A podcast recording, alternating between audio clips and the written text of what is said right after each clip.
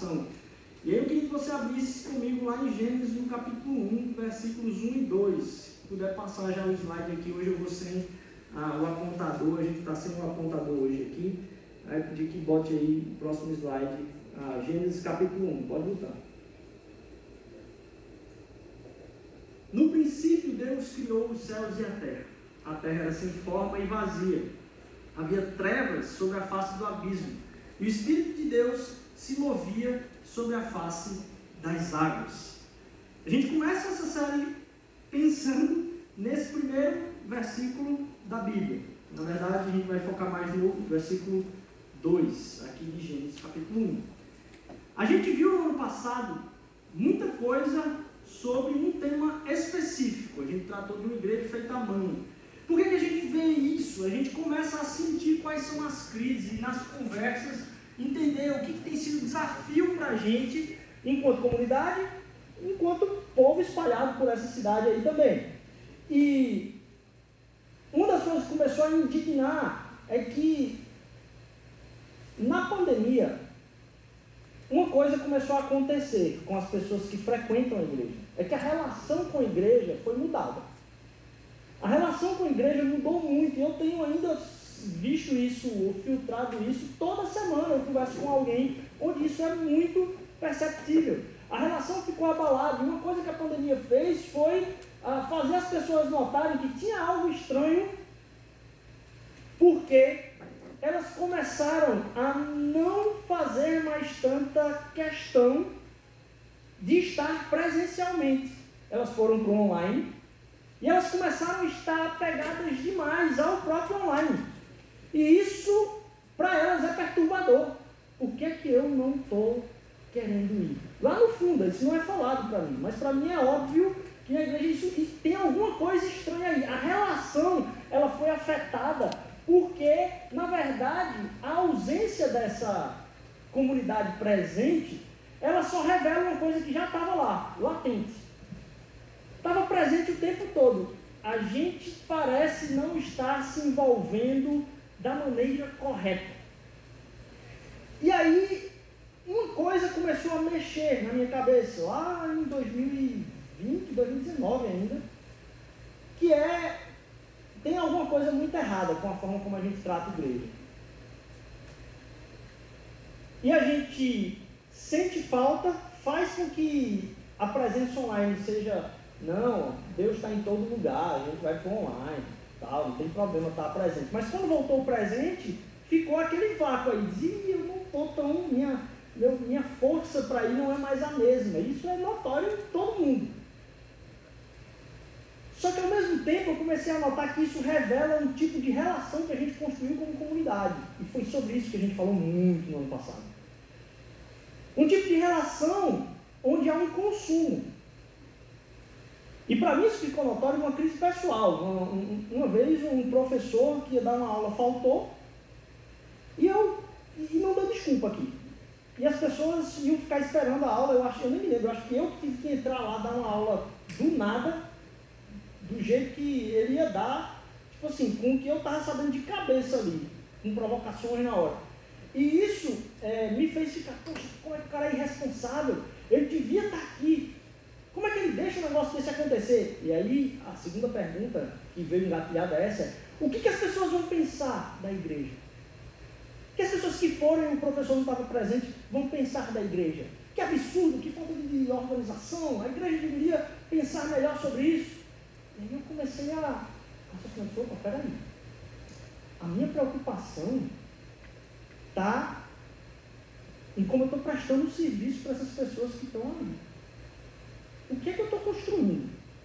Eu estou construindo um certo tipo de serviço onde eu provejo assim, algo de qualidade para essa demanda uh, estancada, eu preciso uh, realmente me comprometer com um certo nível de qualidade que atenda às demandas do consumidor. Porque, claro, o professor precisa levar um chama bem pesado, porque ele faltou com responsabilidade, é óbvio. Mas o porquê eu preciso fazer isso é que começou a me perseguir. Eu disse, opa, peraí, eu estou preocupado em como o consumidor vai se sentir.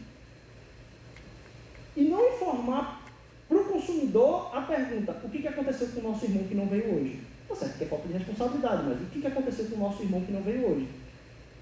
Isso era latente em ver, em diversos âmbitos da igreja no geral, que era uma preocupação natural que não era percebida.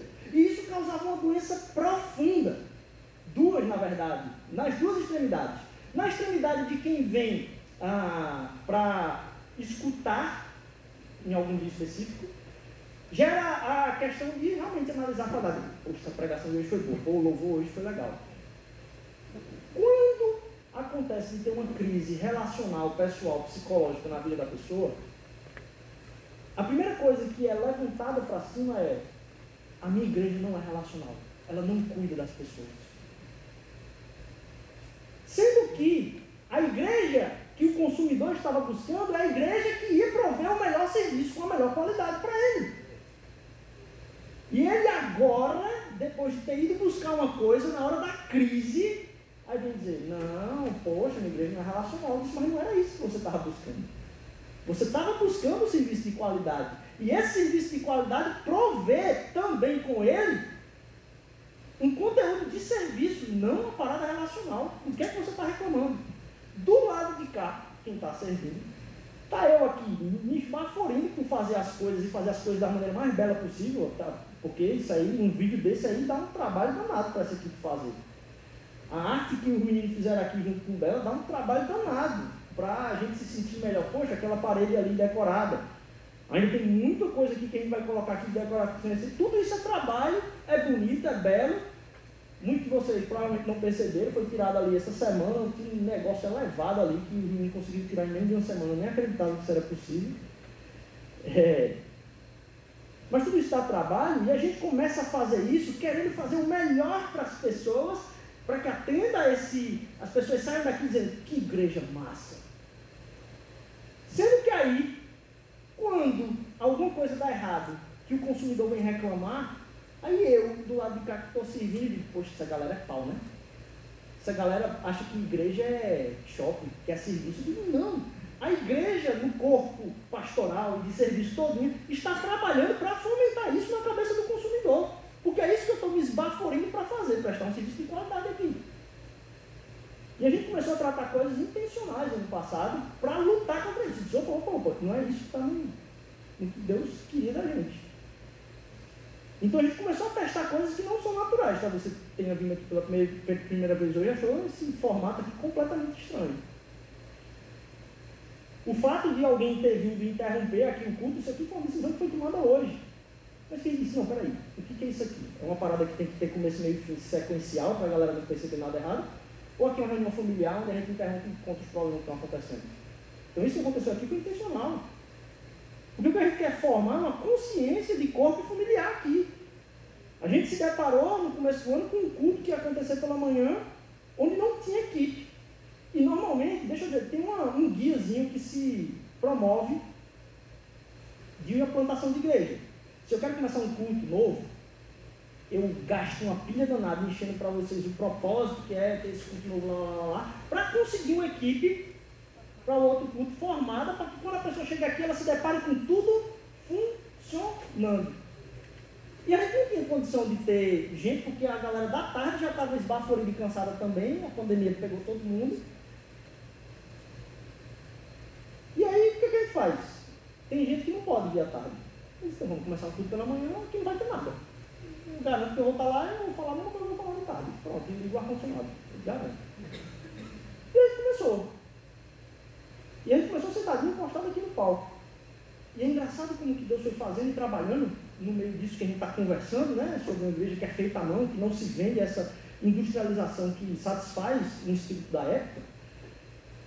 A gente começou com uma rodinha de cadeiras isso que a gente estava vivendo pela manhã acabou gerando uma pressão para o culto da tarde, onde agora a gente, pressionado por como a gente se reunia pela manhã, com uma rodinha aqui, a gente decidiu tirar isso aqui. Para mim é um experimento, ainda estou. Antes era eu que estava botando a pilha para todo mundo fazer. Aí os meninos pularam no barco e disseram, é isso mesmo, agora vamos lá, depois de anos nessa conversa, anos de anos nessa conversa. Vamos no barco e eu estou assim, rapaz, até onde a gente vai, como é que vai dar certo, mas a gente vai experimentar isso aqui mesmo, porque a gente quer ver se essa reunião familiar promove riscos e não promove riscos aqui que são ah, distintos do outro. No outro eu tinha um, um, um, um, lugar onde eu estou ambientado, todo mundo sentar e olhar para a nuca um do outro, mas receber de frente, assim, tudo que precisava ser falado. Ao mesmo tempo, eu não tinha que lidar, como vocês estão tendo agora, com ficar olhando e estar de frente com outra pessoa que talvez seja inconveniente para vocês. Você preferia, mas é muito mais confortável para vocês. Isso. E eu sei. Mas a gente está querendo passar por isso com intencionalidade para formar alguma coisa aos poucos na nossa consciência. O que, é que a gente vem fazer aqui? A gente vem se expor à comunidade. Vai ter um dia que a pregação vai ser massa, que você gostou, valeu bem, lá. Vai ter um dia que o louvor vai ser legal, vai ter um dia que você diz, pô, velho. Mas não é isso que a gente está indo, a gente está indo para estar presente e se expor a essa presença. E na presença Deus vai trabalhando, através das pregações, das conversas, dos louvores que a gente canta, das perguntas que fazem para a gente no corredor muitas vezes. Porque a reunião dos santos, a reunião daqueles que proclamam Cristo Jesus como Senhor e Salvador, como centro da vida, isso em si é espiritual e promove correções e crescimentos por si só. Por que eu estou falando isso? Antes da gente ah, adentrar mesmo aí no, no, nosso tema. É que essas crises é que vão moldando o que a gente vai falando. Isso moldou ano passado. E a gente vai saltando de crise em crise, né? Porque agora, ano passado, então, a gente tratou muito sobre o que é que é o tom de quem pisa aqui. Então a gente está tentando trabalhar o que, que é o tom de quem pisa aqui. Você sabe agora então, opa, peraí, a parada aqui é meio diferente de onde eu estou acostumado a estar. E por favor, viu? Aqui a gente não está querendo ser a igreja diferentona, não.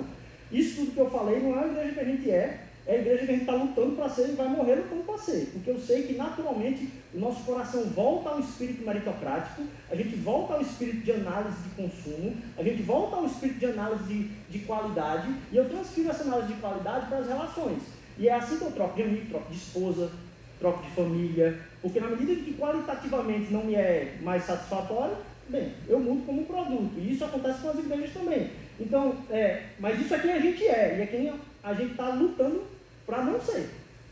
A gente não é essa igreja, a mosaico é uma igreja feita à mão. Não, não, não, não, não. A mosaico não é uma igreja feita à mão. A mosaico é uma igreja industrial lutando para não ser sucumbida pelo sistema. Ponto. Mas todo mundo aqui sabe que isso está sendo uma pressão externa que sempre vai nos tentar. E esse ano, então, a gente quer falar sobre um próximo passo dessa crise, que é a gente sabe como é que a gente se trata aqui então. O que, é a igreja? A gente tratou muito semana passada, no ano passado. O que, que a gente vai falar é como então viver isso lá fora, como carregar isso lá para fora. Que as pessoas precisam encontrar com isso. Você pode ter certeza, se você já convive com ambientes de fé cristã há mais de cinco anos, que há cinco anos você tinha muito mais frequência de ouvir alguém convidando alguém para ir para a igreja do que hoje. Hoje, convidar alguém para a igreja é uma coisa meio fora do normal quanto era. Porque existem pressões agora que são externas, onde vivenciar o evangelho lá fora é uma maneira completamente diferente. Como é que a gente consegue carregar tudo aquilo que o Espírito derrama na nossa vida, no nosso íntimo e na nossa reunião comunitária, para todas as esferas da vida onde a gente está envolvido? É isso que a gente quer tratar esse ano de diversas perspectivas. Pode passar o próximo slide. Ano passado ainda.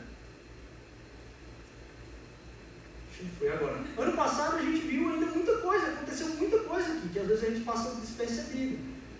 A gente, ano passado, estava em pandemia, a gente não começou em fevereiro. A gente está começando em fevereiro, a, a série do ano, a gente só começou em março, porque em fevereiro a igreja estava fechada. Talvez na sua cabeça, na sua memória, aí está aqui lá, lá 2020. Não, ano passado, em fevereiro, a gente não funcionou presencialmente, porque estava não podia se reunir presencialmente. Então, 2022 a gente começou o ano em pandemia ainda. A gente conseguiu, de certa forma, aqui, ter um planejamento anual que a gente sempre falou que funcionava no modelo do modo churrasco, tudo aqui era no modo churrasco, e a gente ah, conseguiu ter um, um, um mínimo planejamento para o ano aqui. A gente começou o culto pela manhã que não existia aqui, e isso tem sido uma benção, ah, todo domingo aqui. E cada vez mais ah, se estruturando isso também. Hoje já teve gente servindo no Kids pela primeira vez, que era uma, uma vitória que a gente queria, estava orando a Deus. A gente teve, de certa forma, a estruturação de algumas equipes que não, não tinham se estruturado ainda. A gente teve a membresia entrando ano passado, teve batismo no começo do ano, mesmo nessa época de pandemia. A gente teve algumas mudanças estruturais aqui, vocês estão vendo, né? Então muita coisa mudou e às vezes a gente está vindo todo domingo e não percebe o tamanho da mudança pela qual a gente passou.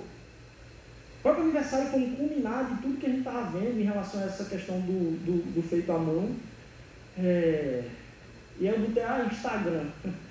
É, a gente muitas vezes eu vou falar de igrejas ou, ou, ou, ou, lugares que a pessoa vai dizer, poxa, não tem nada a ver com aquilo que eu vi.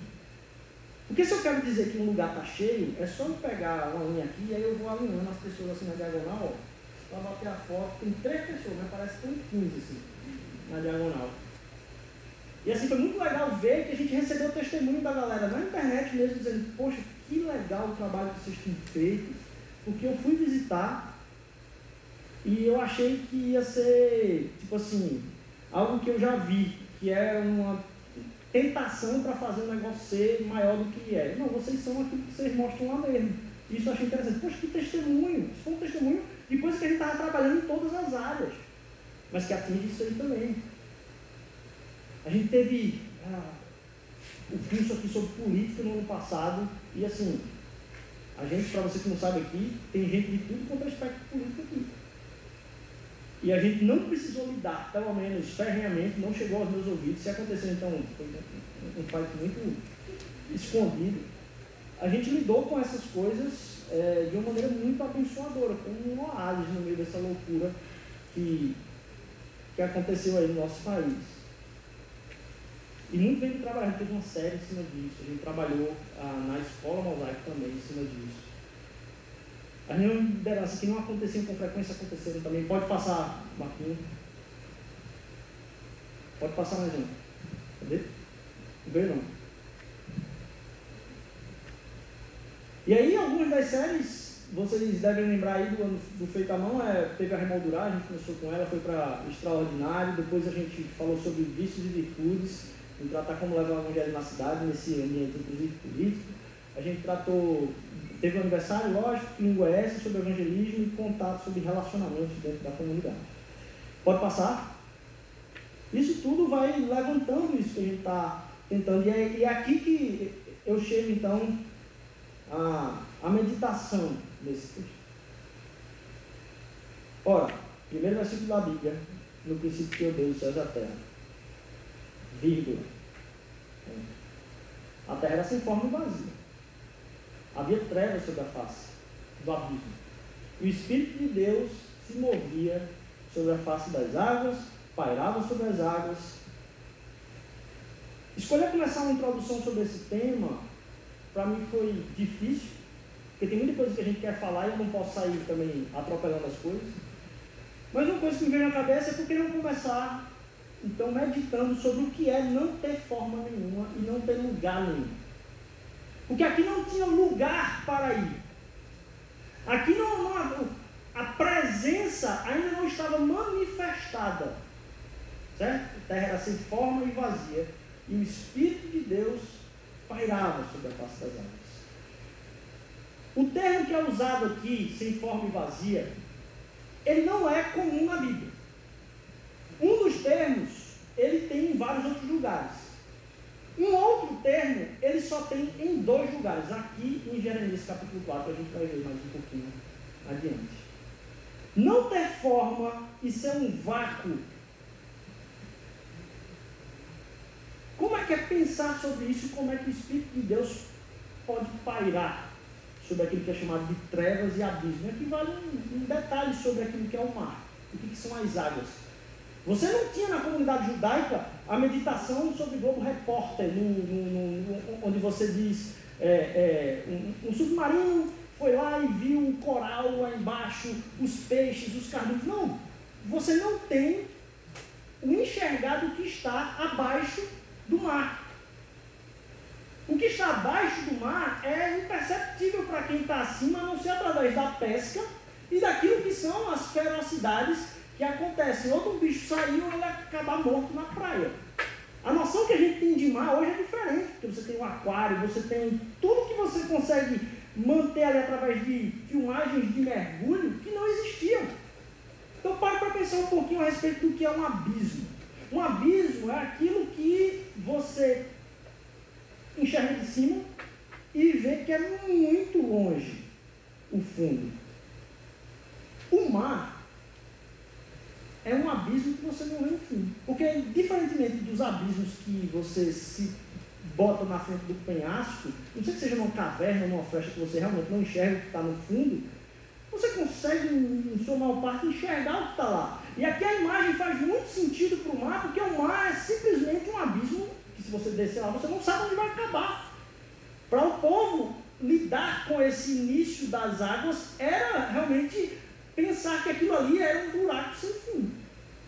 Porque você não conseguia enxergar muito de onde aquilo vai parar. E provavelmente, mesmo aqueles que entram no mar, que não era tão comum tomar banho no mar como a gente toma hoje, e como a gente toma hoje, né, Jonatas? Antes do da manhã, eu e os meus Paulo, não, vamos para a praia começar o dia antes do culto, uh, celebrando lá no mar. E aí, você pensar sobre o que, que o povo está falando sobre abismo, isso se informa aqui. Eu queria que você notasse aqui o escritor do texto do início da Bíblia vem falar que antes de tudo e antes de ter forma, o Espírito de Deus pairava sobre isso. E eu estava vendo essa semana um comediante, não sei nem se pode chamar de comediante mais, mas que eu nem dou bola para ele, eu não curto muito, muitas coisas. Assim, não é o que eu sempre assisto, gosto de muitos outros, mas não é o que eu sempre assisto. É, e caiu para mim lá para assistir um vídeo curto dele, que é até da Terra, Murilo Gun. É, e aí talvez para você tenha caído também esse vídeo, porque se eu não assisto e caiu para mim é porque é viral, de alguma forma. Né? É, mas o que, é que ele estava falando? Ele estava no podcast e ele estava dizendo sobre como que a gente deve salvar o planeta. Não sei se você viu esse vídeo. Muitas vezes vem falar para a gente que a gente tem que salvar o planeta, a gente tem que ah, se mover para salvar o planeta. E ele disse assim, meu irmão, quem é tu para tu achar que o planeta está com a necessidade de tu ajudar ele naquilo que ele precisa? Olha para tu, rapaz. Peraí, a agressividade é essa. E ele foi, e ele foi explicando, ele disse, se acabar o oxigênio, o planeta vai estar de boa com o gás carbono. Se acabar a camada de ozônio, o planeta vai continuar de boa. Se acabar as árvores pedindo, o planeta continua. O planeta se acabando, tudo que tem vai continuar, é só nitrogênio ar, ok. O planeta está aqui surfando de boa. O que acontece é que se essas coisas acontecerem, aquilo que a gente diz que é salvar o planeta, é na verdade salvar a nossa espécie em convivência no planeta. Porque se só tiver vulcão no planeta, a Terra vai funcionar como vulcão. Vai ficar o vulcão aqui no planeta, vai estar lá. De outra forma, quem não vai estar é a gente. Ele jogou essa assim e disse, rapaz, deixa de ser pretencioso. O planeta vai continuar aí, com sem você. E estava antes. E aí eu comecei a pensar, disse, poxa, Aqui a gente está falando de algo que Deus usa como recurso, inclusive em outros lugares da Bíblia, a gente vai falar sobre isso em outros momentos, que é onde é que vocês estavam quando isso aí começou? Vocês estão aqui por um tempo, por acaso. Mas teve um tempo que não tinha nada disso que vocês acham hoje que é normal, perceptível como vida. E uma figura que para mim é notória e começou a perpassar na minha cabeça, que se repete na Bíblia inteira através disso que está aqui em Gênesis, é que o Espírito de Deus, quando não havia forma, era vazio e vácuo, só existia ele sobre a presença dele, o que se desperta a partir deste versículo, é um preenchimento sobre a terra. Imagine agora, sem vida, sem nada. É um preenchimento sobre a terra do crescimento de todo tipo de vida. Aquilo que era sem forma e vazio foi preenchido, enchido e com vida. A presença do Espírito de Deus pairando sobre a terra, e aqui alguns comentaristas, até de linha ah, de muita profundidade judaica, vão afirmar que o termo que é usado aí em o Espírito de Deus pairava é semelhante à imagem que você tem de uma águia sobrevoando o ninho da sua cria, ou até mesmo no começo, onde está parindo os filhos ali, em cima tentando alimentar mas é aquele voo da águia ali chegando para alimentar a sua cria. Perceba agora esse, essa figura sendo usada aqui para o que estava acontecendo quando a terra era sem forma e vazia. A nutrição e o desenvolvimento de vida, dependência daquilo que não tem forma e é vazio, da presença do pairar do Espírito de Deus sobre ele, nada comece a ter tudo em vida. Aquilo que não só não tem, não tem nada, mas agora ganha inclusive direcionamento, propósito e continuidade dessa vida. E essa continuidade do pairar do Espírito de Deus, ela é colocada ao lado daquilo que Deus faz quando ele termina a criação do sexto dia e entrega para o homem o domínio da terra. Aquilo que o Espírito fazia enquanto não havia nada e produziu e encheu de vida, é outorgado em continuidade à humanidade, para que a humanidade continue o trabalho do Espírito que pairava como a água que alimenta os seus filhos e agora está nutrindo tudo aquilo que é vida, que provém daquilo ali, foi otorgado à humanidade. Problema.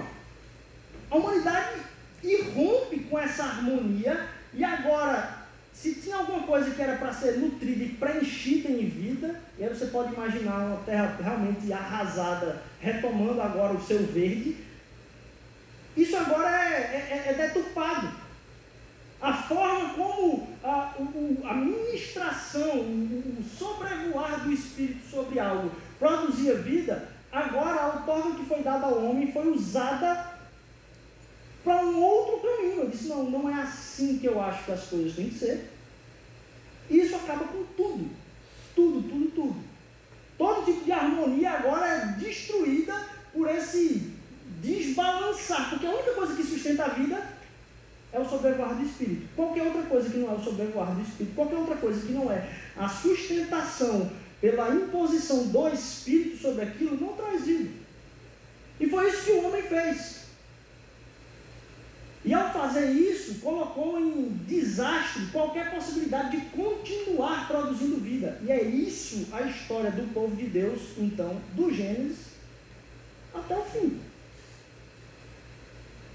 Deus tentando recuperar a relação com o homem, Deus tentando recuperar a relação com a humanidade.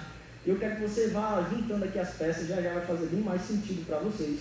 É, Deus tentando recuperar essa relação de, de que dizer, olha, o que promove vida é o impulso original que eu estava colocando sobre vocês. Sem mim, tudo que vocês vão fazer não vai produzir vida. E eu quero que você passe o próximo slide aí, Marcos, se puder. Ah, a gente, ano passado, teve algumas coisas que também a gente achou que não foram legais. A gente começou a ter calendário, galera que fazia só tudo modelo churrasco, e no ano que a gente saiu para o calendário teve mais churrasco, né? Então, esse ano passado foi o ano que teve mais churrasco, e esse ano promete mais ainda, se Deus quiser. É, e a gente teve isso, mas a gente falhou em algumas coisas. A gente percebeu em várias conversas, muitas pessoas diferentes que faltava um pouquinho de direcionamento e clareza em algumas coisas que a gente, e como a gente comunicava aqui. E a gente já começou a, a redobrar um esforço em relação a isso. É, já tive testemunho hoje mesmo por algumas mudanças do culto da manhã mesmo. E a gente falou muito no apoio aos pequenos grupos. Isso é uma, uma, coisa que a gente, a gente tem, assim, certeza. E talvez sejam os dois focos principais que a gente quer ver mudar no sentido do dia a dia operacional da igreja, que a gente quer dar muito mais energia e força a essas duas coisas. Talvez muitos de vocês estão aqui e dizem, poxa, eu queria servir, mas não sei nem quem é a liderança do ministério tal. E se a gente resolvesse isso, a gente abençoava a comunidade, abençoava a sua vida, abençoava muita coisa. Então não só aconteceram coisas legais, pode passar o próximo slide, mas é aquilo que a gente quer tratar esse ano com muito esforço, certo? E não só a gente quer tratar disso, mas fazer com que pensar sobre o que é preencher em vida todo lugar faz alcançar a, a terra através de meditar sobre o que é a presença de Deus e como os lugares que eu caminho precisa de um amadurecimento sobre o que é ter a presença de Deus todos os dias em todos os lugares. O que é entender, para além dos preconceitos e até mesmo estereótipos do que é ser crente no lugar onde eu trabalho, no lugar onde eu estudo, o que é ter essa espiritualidade plena, mantendo a minha identidade e minha autenticidade. Eu ser plenamente cristão e plenamente autêntico ao mesmo, ao mesmo tempo. Porque muitas vezes a gente troca a vontade de Deus em nome do achar que eu estou fazendo aquilo que eu sou e que o Evangelho vai tirar quem eu sou. Não. A gente quer entender como que eu posso ser autêntico e manter aquilo que é a minha peculiaridade na minha missão, mas ao mesmo tempo encarnar e ter a palavra como plenitude de verdade na minha vida, sem tirar uma vírgula, submetendo a Deus em tudo o que ela fala. E como isso afeta um outro lugar, que é o lugar que eu abro espaço aos outros, para que Deus seja percebido enquanto eu dou espaço para o outro na minha hospitalidade. De ter um desafio muito grande de conversar isso com pessoas que não necessariamente têm nenhum, ou nenhuma obrigação de concordar comigo em nenhuma das áreas das quais eu, eu participo, e isso vai, vai assim, influenciar como a gente fala no diálogo com a cultura, isso tem sido pensado ah, o ano todo e também falando sobre como a imagem que eu tenho do, do que vai acontecer no final de tudo é, tem um impacto sobre o que eu estou vivendo agora. Então, e essa para mim talvez vai ser a, a parte que vai tocar nas séries mais desafiadora. Assim, eu, eu tenho uma dúvida danada e, e muita gente tentando convencer. Provavelmente esse ano vai ter uma série também sobre Apocalipse aqui no semestre. E essa é a. talvez vai até o final do ano. Série longa em Apocalipse vai ser muito legal e desafiador para a gente aqui. Pode passar o, slide aí, Marquinhos. Mas não só isso, a gente quer ver isso em todos os lugares, então, da igreja. Então, poxa, a escola já está com as aulas para o semestre inteiro, definidas em cima, inclusive, daquilo ali. São os cursos que vão começar agora em março, eles vão lidar com tudo aquilo que a gente está falando nesse direcionamento. Aquilo que a lojinha vai tratar está em consonância também com aquilo que a gente está falando aqui, inclusive ah, a gente fez um, um saudão para se lidar das coisas do ano passado, vendeu foi tudo. Hoje já tem gente que quer perguntar se ainda tinha coisa do, do, do ano passado aqui para vender. Aquilo que a gente vai ver não só na escola, na lojinha, o que a gente vai estar fazendo no social, inclusive ah, com a questão lá do prédio da Palma, é um desafio muito grande para a igreja sair do seu lugar e a gente vai ser tensionado por isso. Então, falando aqui só para dizer para você que isso vai tensionar a gente em todas as áreas da igreja. Pode passar para frente ali. E agora a gente vem aqui para um outro lugar onde essa frase é falada, que é lá em Jeremias, no capítulo 4. Jeremias é o texto da Bíblia, talvez um dos mais longos, é o livro de Jeremias, se não o mais longo, se não me engano, do Testamento. E Jeremias é peculiar enquanto profeta porque ele fala para o povo de Deus, primeiro, no tempo antes do exílio e durante o exílio. Ele pega as duas épocas, antes e durante o exílio, de uma forma com influência muito elevada, um posto de influência muito elevado para um profeta da época. E mais que isso, normalmente os profetas de Deus falam para o povo de Deus. O chamado de Jeremias no começo do primeiro capítulo do livro é que Jeremias vai ser um profeta para o povo de Deus, mas também para as nações. Então, aquilo que Jeremias está falando ali, existe uma, uma, uma intenção em Deus que as nações ouçam aquilo que Jeremias está sendo convidado a clamar ao povo. E aí os primeiros 24 capítulos, eles vão ser uma profecia de destruição pelo que o povo tem feito na relação com Deus. Eles têm abandonado a relação com Deus. A figura que é usada é como se fosse de uma traição no casamento. Então, a espera da relação amorosa entre Deus e o seu povo é a figura que Deus usa para ah, ilustrar o que é ah, o abandono dessa relação preciosa, essa figura de amor do casamento.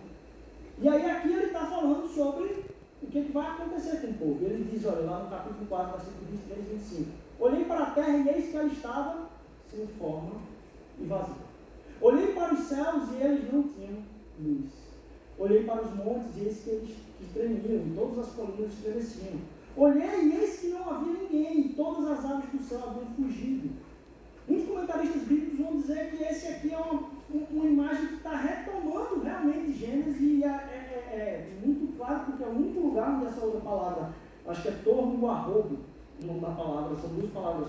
E essas, essas duas palavras só estão conjugadas juntas, na verdade, uma delas só aparece aí em Gênesis, a segunda palavra só aparece aí em Gênesis, nesse trecho do início. E aqui parece que o profeta está falando: olha, por que você se voltou contra Deus? Porque você não ouviu ou não foi direcionado pelo Espírito de Deus. E a gente vai falar um pouco mais disso, porque o Espírito de Deus ele tem uma, uma intenção de passar a imagem de direcionamento. Por isso que no Antigo Testamento muitos vão se referir a ele como o sopro de Deus, o sopro divino. Ah, esse Espírito de Deus que pairava sobre a face das águas, que agora deu vida e preencheu a terra com vida, aqui o profeta faz uma imagem reversa da criação. Aqui a criação reversa. É como se, quando o povo se voltasse para a idolatria, quando o povo se abraçou com o pecado, aquilo que promoveu no início o preenchimento de vida, o pecado faz que comunitariamente vivido agora haja uma volta. Uma volta ao que? Ao estado de caos. Olha, eu vi, de novo, estava sem forma e vazia a terra. De novo, não tinha luz. De novo, não tinha como no fim a humanidade, porque não havia ninguém. De novo, as aves não estavam presentes. Aquilo que vocês fizeram está levando vocês a esse local de destino. Essa é a imagem que o profeta fala sobre o pecado de um povo que estava impedido de viver plenamente a missão de Deus para traduzir quem Deus é para as nações. O chamado de Deus para Israel não é um chamado de ser um povo especial, é ser um povo de referência para as nações sobre quem Deus é, para o povo. E aí agora, devido ao pecado, a imagem que o profeta usa aqui muito clara é que é o caminho inverso. Ora, o que o pecado promove é isso. O pecado promove isso na história do povo de Deus. Mas o que o pecado promove na minha e na sua vida é a mesma coisa. O ceder ao pecado de espaço qualquer na minha vida e na sua vida é um degrauzinho que vai fazer com que o caminho que Deus está querendo produzir na sua vida de sobre administração do Espírito no seu coração, promover preenchimento do seu ser, da sua alma, dos buracos do vazio e vácuos que você tem, psicológicos, emocionais, familiares, e ser restaurado de uma forma miraculosa, muitas vezes, sem você mesmo entender como é que você curou algum pensamento que estava te perseguindo, muitas vezes. Aquilo que estava sendo preenchido pelo Espírito, quando a gente dá voz ao pecado, isso faz o caminho reverso. Fazendo que todo tipo de relação comece a minguar e ser destruída a, a estabilidade harmoniosa das relações e caminhar para um lugar de instabilidade, caos em forma de vazio, inclusive espiritualmente na nossa vida. Lidar com o pecado é fazer um movimento contrário ao que o pairar do Espírito de Deus promoveria na vida das pessoas. Lidar com o pecado e abrir espaço para o pecado é fazer com que aquilo que Deus quis fazer com tudo, desde o início da criação, me acometa agora e eu abrace isso de forma a caminhar na minha vida ao destino de caos em forma de vazio. O que é ou não é? Você já ouviu Deus falar com você. E quando você entendeu que era Deus que estava falando com você em algum momento da sua vida, você viu as coisas se reordenarem. Aquilo que estava caos na sua vida começou a fazer sentido, aquilo que era de vazio começou a ser preenchido, aquilo que era não vida começou a ter alegria e vida, e você começou a se sentir cheio e pleno. E na medida que gente dá espaço para esse ímpeto de não estar sob o Espírito de Deus, tudo isso é revertido. Veja, esse ímpeto do pairar do Espírito sobre as águas lá no começo, ele é algo que toca a toada, vamos dizer aqui na nossa terra, de tudo aquilo que Deus queria fazer na criação. E a água é necessária para o peixe. E o peixe é necessário para o peixe maior. E a ave vai também se usufruir daquilo que tem lá no chão. E as folhas e as plantas vão ceder alimento para as outras coisas. Então, o tocar do Espírito Deus em uma coisa promove vida não só naquilo, mas transborda para outras coisas. Quando Deus enche você da sua vontade, você se abre para realmente ser é, usado por Deus naquilo, se submete a Ele, se entrega a Ele, Ele começa não só reordenar a sua vida e colocar vontade e propósito na sua vida, alegria, preenchimento, satisfação, transbordar, mas Ele te impulsiona a levar vida a outros. Amém. Da mesma forma que a criação. Esse é o movimento da criação de Deus, o movimento do Espírito. E da mesma forma, isso parece não fazer mais sentido para você, ao ponto de, no fim de tudo, quando você cede ao pecado, você nem consegue mais enxergar Deus, nem você consegue enxergar o que sentido na vida. Porque a vida se esvai. Então, entender que a presença do Espírito de Deus é que vai reordenar tudo aquilo que sua vida precisa. Não é um esforço maior esse ano. Se você tiver um esforço muito maior esse ano do que teve ano passado, talvez você tenha muito mais sucesso financeiro esse ano. Isso talvez seja a causa da destruição da sua casa da sua família. É justamente porque você se deu ao trabalho de gastar o tempo que você não gastou ano passado, que esse ano você se comprometeu tanto que não se comprometeu com aquilo que vivia. E aí algum familiar seu falece esse ano e você se arrepende porque estava investindo tempo tendo sucesso. Então não é no nosso esforço, é quando somos preenchidos pelo Pai do Espírito Santo na nossa vida que as coisas vão se reorganizando, inclusive nossa vida é preenchida, a gente é levado a preencher outros. Eu levo o nosso raciocínio aqui para o próximo, já no final. Para como aqui, realmente, a oração que a gente tem esse ano é que a gente possa se colocar diante da mão de Deus a gente possa ver a preciosidade que é se colocar dentro do Espírito de Deus e ver que realmente a vontade de Deus, submeter-se à vontade de Deus, ouvir Deus, e saber que a presença dele estava aqui antes da gente estar, antes de não ter nada aqui, ele ordenou tudo. E toda a vida que existe só existe porque ele ordenou. Inclusive, como Jeremias está falando aqui, ele ele ele está falando para o povo, de tabela está falando para as nações, ele está falando para o povo, ele está falando para os líderes religiosos que por causa da falta de comprometimento e desobediência dos líderes religiosos é que o povo está desorientado e que o, a sociedade sofre injustiça. Essa é a tese de Jeremias, em Jeremias. Essa, a tese de Jeremias é as lideranças que deveriam ouvir a Deus e proclamar a palavra de Deus, por não se comprometerem a produzir essa vida, estão debaixo do Espírito de Deus, fazem com que a sociedade sofra injustiça. A gente já comentou essa frase que é falada de outra pessoa que a gosta muito, é o nosso Brasil sofre, não somente o mau governo que tem, sofre a igreja ruim que tem. Porque o povo que diz essa referência toda semana está em escândalo, é que não tem testemunho. Isso vem desde sempre.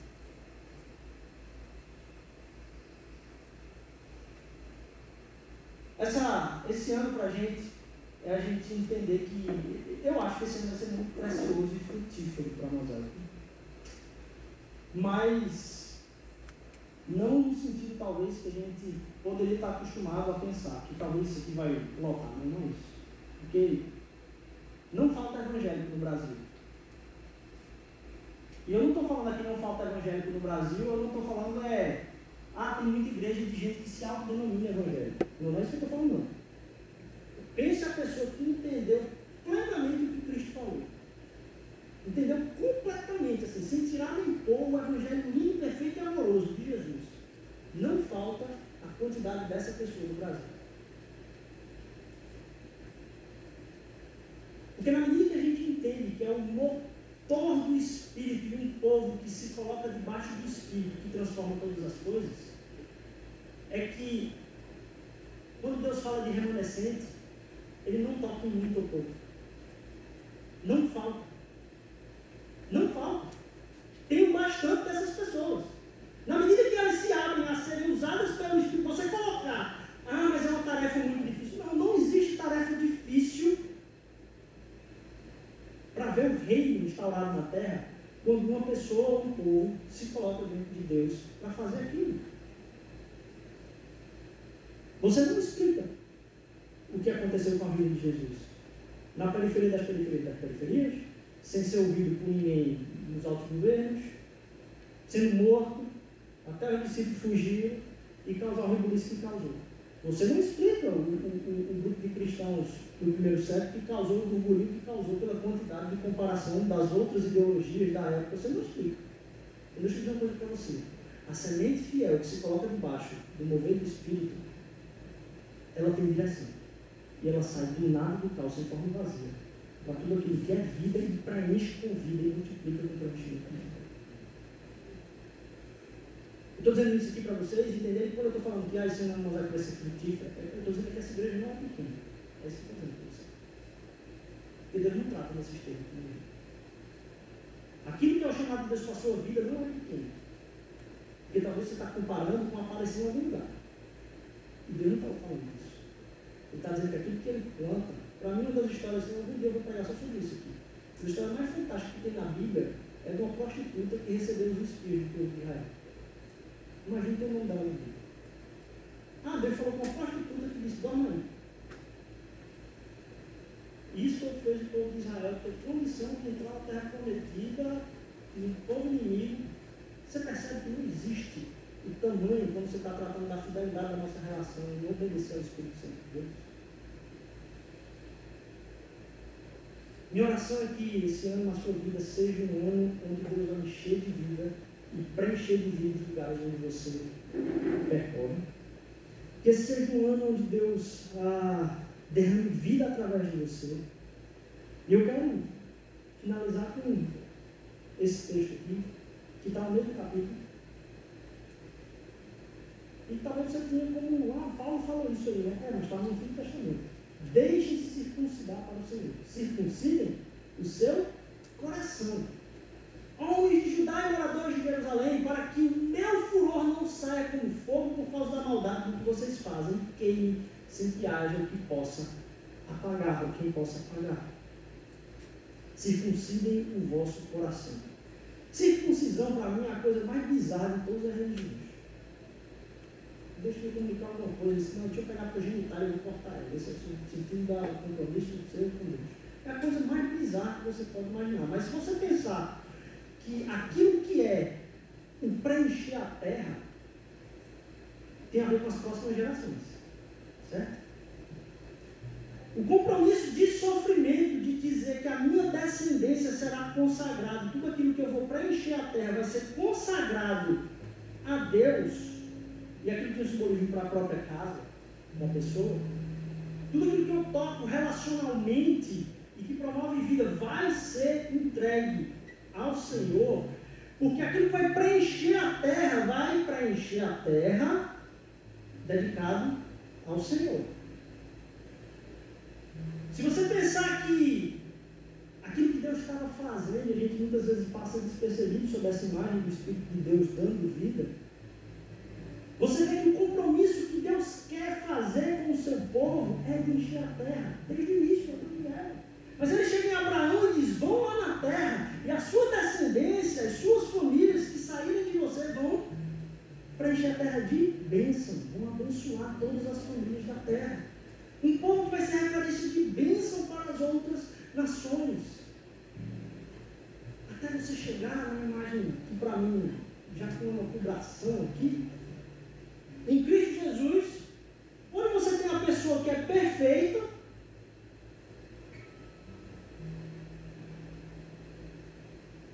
e que eu parei para pensar se eu podia falar isso. Que morreu primeiro nu, na frente de todo mundo, mostrando suas vergonhas. Teoricamente sem descendência. Teoricamente sem descendência mas os filhos de Deus são muitos. Que aquilo que o Espírito promove na minha sua vida é um germinar de vida, que vai preencher a terra com a vida. E se você imaginar que aquilo que é a potencialidade de se perpetuar sobre a terra sendo mutilada, pensei se podia falar que Jesus foi completamente circuncidado ele mesmo, no sentido de ter tudo nele desfigurado. E aí pensei sobre o caminho de Maús, onde alguns discípulos não o reconhecem. E comecei a pensar, tem muitas suposições, isso aqui não está na Bíblia, por favor, não atribuam isso. Comecei a supor, se um dos fatores pelos quais eles não reconheceram, é porque eu não sei se você assistiu a luta de MMA já, meu amigo, quando o cara sai destruído. Ele sai reconhecido. E eu disse, não, mas Jesus, ele voltou no corpo glorificado. Sé, mas Tomé foi convidado a tocar onde? Nas feridas. O corpo de Jesus está completamente trucidado, sem possibilidade de nenhuma descendência. Dali não sairia vida. Aquilo Jesus veio para continuar não tinha possibilidade de, de ter, mas ele foi totalmente destruído para que a sua descendência, filhos por adoção, da mesma semente de Cristo, pelo Espírito Santo de Deus, que agora para no meu e no seu coração, meu irmão, possa preencher todo lugar que ele pisar. Na confiança de que eu estou diante da autoridade do Espírito que preencheu a terra com não tem nada, não tem forma. Sua vida ela é usada pelo mesmo princípio impulsionador que desde o início Cristo quer fazer com essa terra, de abençoar a criação. Por onde você vai? Sabe aquela imagem do Rei Leão no final, quando não tem mais vida nenhuma, e aí volta cima, volta, e aí nada a ver, chega e sai. E aí entra a chuva, e aí tudo volta a ser verde. É um preenchimento de vida mesmo, aquilo não há resgate. Você vê isso repetidas vezes. Qual é a profecia, senão aquela da vida voltar aos nossos séculos? Porque o Espírito de Deus, no ele toca, ele faz surgir vida. Não é onde não está desorganizado simplesmente, é onde não tem vida, está sem forma e vazio. Então, mesmo aquilo que você sente que não tem nem condição de ter força, está vazio. De Deus parou e traz vida. E não só traz vida, faz brotar vida e leva essa vida e preenche essa vida na terra. Minha oração é que realmente essa circuncisão do coração seja a oração da mosaica, Senhor. Que eu tenho coração, a vontade. Quer dizer, tudo aquilo que eu deveria, porque se na circuncisão é tudo aquilo que eu vou ter de descendência, tudo aquilo que vai sair de mim, tudo aquilo que vai encher a terra que a imagem é outra. Tudo aquilo que vai sair de vontade do meu coração, tudo aquilo que vai fazer com que seja alguma coisa que eu mesmo vou fazer, ou que eu mesmo queira erigir na terra, circuncida a descendência disso no meu coração. Eu te entrego isso. Promove o que tu quiseres fazer, porque eu sei que o teu espírito sobre isso vai produzir toda a vida necessária que eu preciso entregar até o final. E essa é a minha oração, para que em todo lugar a gente possa ver Deus através desse vídeo. E as pessoas possam ser tocadas pelo amor de Deus, mas mais que isso, a gente experimentar algo fantástico na nossa vida. De ver a vida brotando num dia que não tem nada para dar.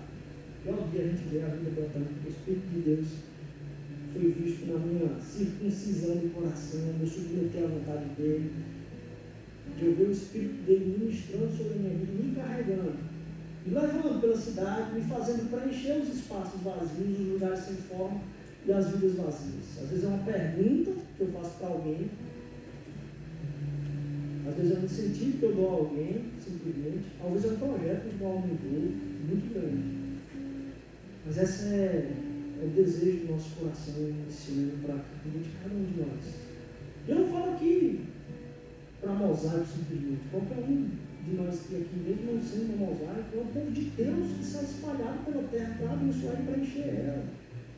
Em todo lugar, em todo lugar, que esse seja o desejo do nosso coração, a nossa entrega.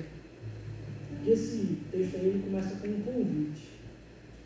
Ele começa, eu vou encerrar agora, prometo. Ele encerra dizendo o seguinte, então aqui no slide. Ele encerra dizendo o seguinte, ó, Ouçam vocês, que são o povo de Jerusalém. Ouçam o que eu estou falando. Se você voltar ao Israel, volte para mim, diz o Senhor. Se remover as suas abominações diante de mim, você não andará mais sem rumo. Se jurar em verdade, em juízo e justiça, dizendo, tão certo como vive o Senhor, então nele serão benditas as nações e nele se gloriarão. Toda essa administração de Deus de julgamento sobre o povo começa com um convite. Eu ainda estou com o meu espírito, como águia, pairando, esperando para nutrir aqueles que vão abençoar aqueles que Deus nos abençoe, que Cristo vivo possa ser visto em nós, que as suas chagas possam lembrar que se a imagem que a gente tem aqui da circuncisão do coração, a imagem que fica em Jesus é que ele todo foi mutilado para que aquilo que ele promove pudesse dar fruto a partir do seu sacrifício. E só a ressurreição e vida a partir disso. Que a gente se sacrifique mesmo também. Vamos levantar, vamos orar. A gente teve um tempo muito especial essa semana aqui de, de gratidão e oração. Ontem também. Deus tem dado tanta preciosidade para essa igreja com família. Eu espero que ela seja carregada, viu no vídeo, cheia e transbordando. Isso que é o mover do Espírito de Deus. Assim como era assim, forma vazia, trevas e escuridão habitando. O Espírito de Deus se move sobre nós, Deus, promove bênção, vida, no nosso coração, na nossa vida, Senhor Jesus. Nos leva, Pai, aos lugares que Tu queres, Senhor Deus mas que a gente possa ter a consciência, Senhor Jesus, de que a gente está sendo levado como flecha, Senhor Deus, Senhor.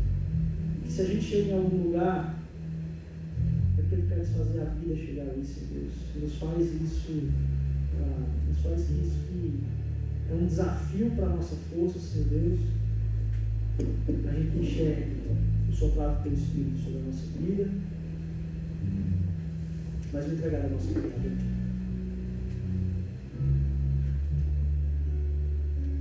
Purifica o nosso coração, Senhor.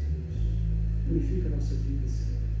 Porque mesmo quando nosso caminho de vida está indo espiritualmente para um lugar de caos, sem forma e vazio, tu ainda fazes um convite de volta. Muito obrigado, meu Deus.